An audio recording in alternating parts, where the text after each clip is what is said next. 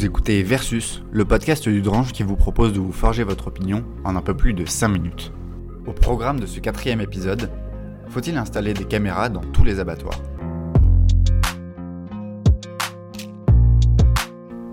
Ce podcast vous est offert par le journal Le Dranche. Pour le soutenir, abonnez-vous. Plus d'infos à la fin de ce podcast.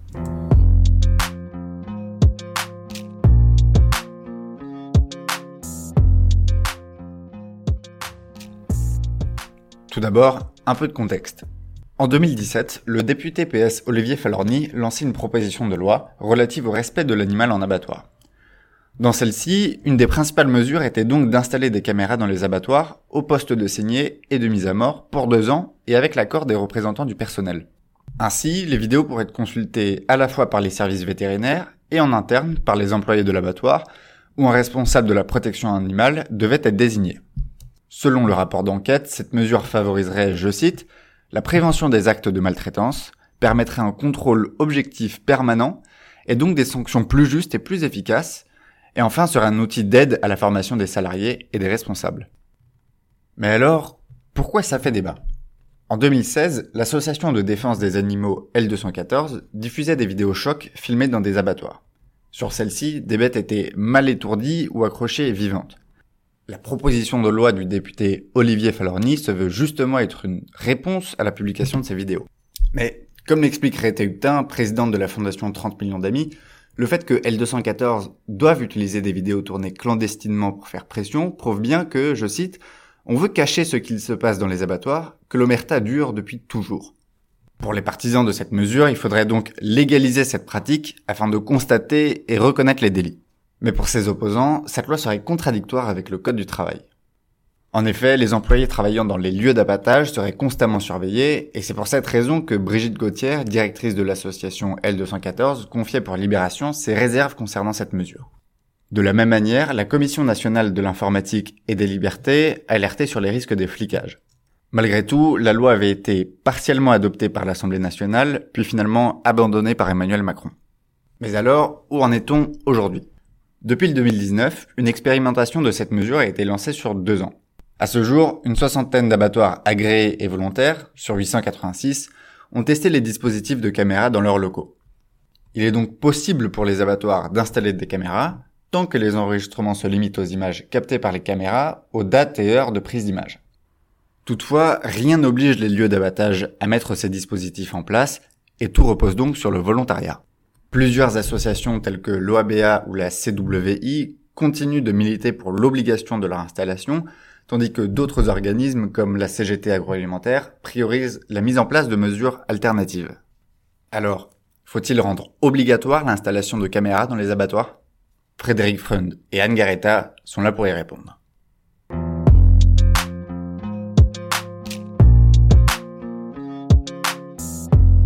Tribune pour de Frédéric Freund, directeur de l'œuvre d'assistance aux bêtes d'abattoir. L'installation de dispositifs vidéo en abattoir était une recommandation de la commission d'enquête parlementaire sur les conditions d'abattage. Puis, une mesure inscrite dans la proposition de loi Falorni, adoptée en première lecture à l'Assemblée nationale en janvier 2017, mais restée sans suite législative. En effet, la loi numéro 2018-938 du 30 octobre 2018, dite loi alimentation, a seulement instauré une expérimentation du contrôle vidéo en abattoir sur la base du volontariat. Même si une très faible proportion d'abattoirs a participé à cette expérimentation, le rapport du comité de suivi, en décembre 2020, est très clair. Si les directeurs d'abattoirs reconnaissent qu'ils ont pu être prudents, voire réticents pour installer un dispositif de contrôle vidéo, ils sont unanimement satisfaits du dispositif qu'ils trouvent utile et pratique. Toutefois, le même rapport précise que le pouvoir politique ne semble pas pressé de rendre obligatoire l'installation de caméras dans nos abattoirs. Tout au plus, il incite les établissements à franchir le pas en finançant une partie de cette installation au nom du bien-être animal, comme l'illustre le plan de relance de 125 millions pour moderniser les abattoirs. Plusieurs enseignes de la grande distribution ont également exigé ces dernières années, au nom de la transparence et de l'information due aux consommateurs, que leurs abattoirs fournisseurs mettent en place un enregistrement vidéo. Il ne sera donc pas forcément utile que la loi intervienne pour rendre obligatoire les caméras en abattoir, puisque de plus en plus d'établissements sont désormais équipés. Au final, pourquoi refuser ces enregistrements vidéo? De peur que les images ne fuitent? Mais désormais, tout le monde sait ce qu'il se passe dans un abattoir. Les images tournées en caméra cachée et diffusées au grand public ont révélé la triste vérité que la filière viande voulait cacher aux consommateurs. Une filière qui, à chaque scandale médiatique, jure la main sur le cœur qu'elle n'a rien à cacher.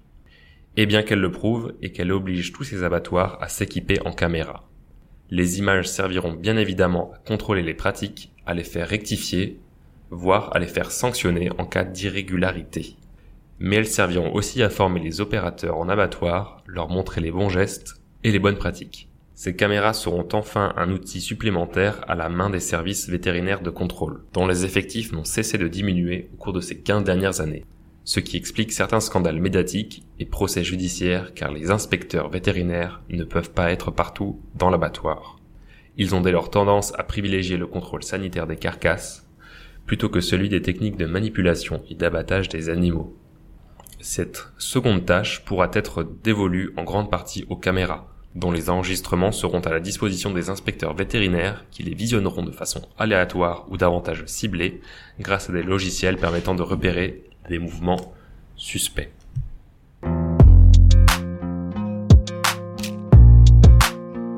Tribune contre Dan Garetta, membre du bureau fédéral de la Fédération nationale agroalimentaire et forestière CGT. De nombreuses associations de protection animale réclament la vidéosurveillance qui, selon elles, serait de nature à permettre plus de transparence et à rassurer l'opinion publique. Il apparaît paradoxal de parler de bien-être animal et de caméra sans parler des bonnes conditions de travail dans les abattoirs. Certains salariés soulignaient le fait que comment un acte de mise à mort peut devenir un acte humain acceptable de tous et par tous? Les conditions de travail des salariés et celles du traitement des animaux sont étroitement liées. Au-delà des cadences à respecter dans les abattoirs qui engendrent, entre autres, des troubles musculo-squelettiques importants, se rajoutent les conflits de valeurs, les exigences émotionnelles. Les vétérinaires soulignent que les abattoirs sont devenus des lieux d'opprobre social. Dans son rapport, le député Falorni a recommandé de rendre de telles caméras obligatoires dans toutes les zones dans lesquelles les animaux vivants sont manipulés. Cette proposition a été reprise dans la loi Egalim sous la forme d'une expérimentation. Mais de multiples questions restent en suspens. Pour les salariés, le fait d'être filmé occasionne une pression et un stress supplémentaires, sachant que les images seront conservées un mois. Dans ces conditions, leur métier, déjà dévalorisé, sera rendu encore moins attractif. Les salariés des abattoirs estiment que la protection animale à l'abattoir n'est pas une affaire de caméra. La vidéo ne supprimera pas la maltraitance parce que nous sommes simplement dans le constat et non dans le préventif. La caméra coupe de la réalité et ne retranscrit pas les faits réels, ne prend pas en compte le contexte, les situations, l'environnement. L'écran est un mur qui ne ferait qu'exposer le salarié à une justice élitiste.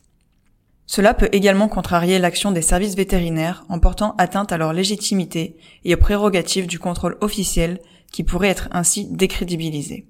Pour eux, aucune caméra ne remplacera des personnes et une meilleure communication entre elles.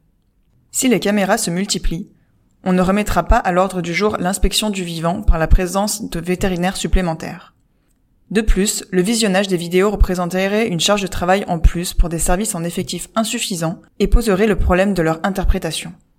Par ailleurs, la CNIL a rappelé que le contrôle vidéo reste une solution intrusive. Sur le plan juridique, de nombreux points demeurent à clarifier, en particulier concernant le respect du droit de travail et du droit à l'image. Les caméras portent atteinte aux libertés fondamentales des salariés de la viande tout autant que la protection de l'animal. L'instauration de la vidéosurveillance ne peut que prendre partiellement en compte les liens entre les problèmes réels qui peuvent survenir et les conditions de travail des salariés et des agents des services vétérinaires. Elle ne traite pas des causes de ces situations.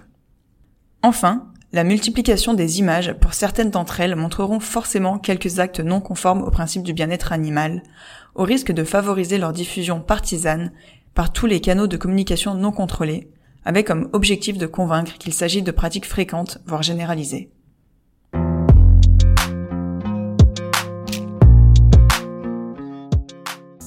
Ce podcast est réalisé par l'équipe du journal Le Dranche, le seul journal qui présente le pour et le contre de chaque sujet. S'il vous a plu, sachez que Le Dranche se lit aussi sur ledranche.fr ou sur papier. Pour recevoir le journal tous les mois, nous soutenir et nous permettre de continuer à vivre, abonnez-vous à prix libre sur ledranche.fr. Merci.